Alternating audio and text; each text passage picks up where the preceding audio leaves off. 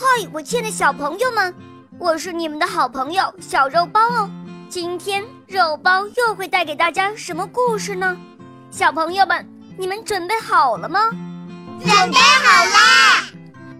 那么，我们的故事就要开始喽。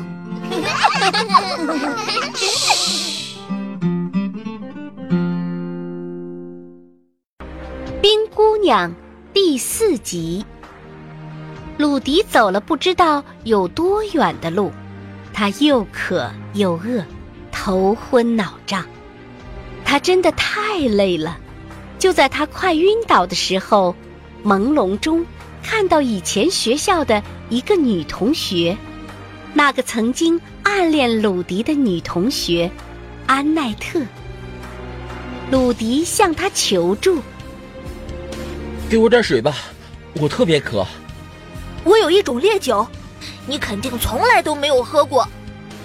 安奈特把酒拿了出来，多么棒的好酒啊！鲁迪一扬脖，喝了好几口，顿时一种猛烈的情感油然而生。安奈特突然指着鲁迪的手：“我想得到你手指上的订婚戒指。”鲁迪觉得自己醉了，他朦胧的发现这个女孩与安奈特长得很像，却不是她。就在这一瞬间，鲁迪突然觉得自己摔在了一场冰冷的深渊里，眼前出现的是冰姑娘。当鲁迪挣扎着再次睁开眼睛，眼前的草原消失了。戒指不见了，只有冰冷的雪峰。鲁迪这才幡然醒悟：是我的错，我不应该不相信巴贝特。现在自己反倒受到诱惑，丢了戒指，我要去道歉。我还深爱着我的巴贝特。鲁迪用尽所有的力气。跑回到巴贝特身边，真诚的向他道歉。巴贝特也原谅了他。时间过得很快，再过一天，鲁迪和巴贝特就迎来了期盼已久的婚礼。最幸福的事即将到来，在婚礼前一天的傍晚，太阳已经落山了。两个人沿着碧绿色的湖畔边走边聊，巴贝特一眼就看到湖上有一座嫩绿的小岛。我猜那个小岛一定很美。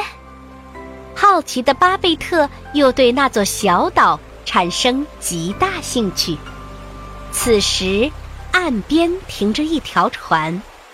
那我们就去小岛上看看吧。于是，他们大大方方的上船，鲁迪撑着船向那座葱绿的小岛划去。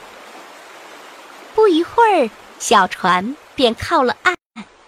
小岛上只能让两个人在上面跳舞。鲁迪和巴贝特在上面跳了几圈舞。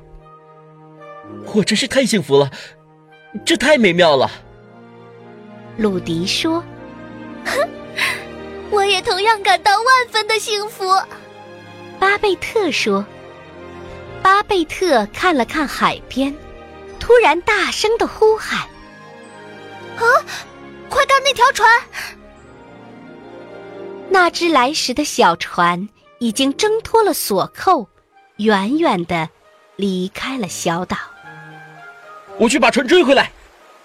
鲁迪一边说，一边迅速的脱下了他的衣服。跃到水中，用尽全力追赶小船。鲁迪只顾着追小船，丝毫没注意到危险在向自己靠近。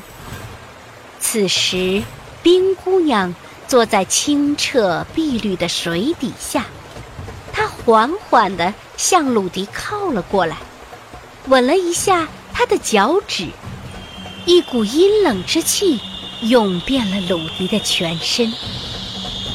你是属于我的，鲁迪的身边传来了冰姑娘的声音：“当你还是个孩子，你就从我手心溜走。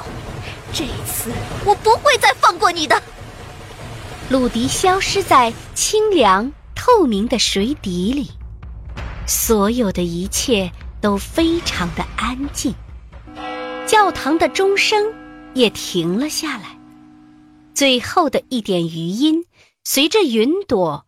飘向了天际。夜已深了，乌云慢慢的坠下。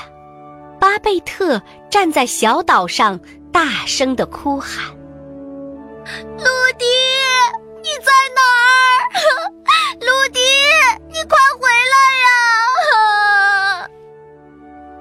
无论巴贝特多么难过和绝望，鲁迪。再也回不来了。冰姑娘严肃地坐在河面上，散发着淡淡的淡蓝色光辉，非常显眼。在她身下的鲁迪已经死了。我说过，他是属于我的。冰姑娘大喊着。她的周围立刻又陷入一片黑暗，暴风骤雨疯狂地下着。好多年以后，湖面和湖岸依旧那样美丽。这里已经成为了旅游胜地，只有在旅游简介上还会写着这段不为人知的故事。亲爱的小朋友，我是肉包来了。我有一件很重要的事情要告诉你，《小肉包系列童话故事：萌猫森林记》开播啦！小朋友们千万不要错过，赶快随肉包一起进入萌猫森林，我们一起去闯荡江湖喽！小朋友，我在萌猫森林等着你，你快点来哦！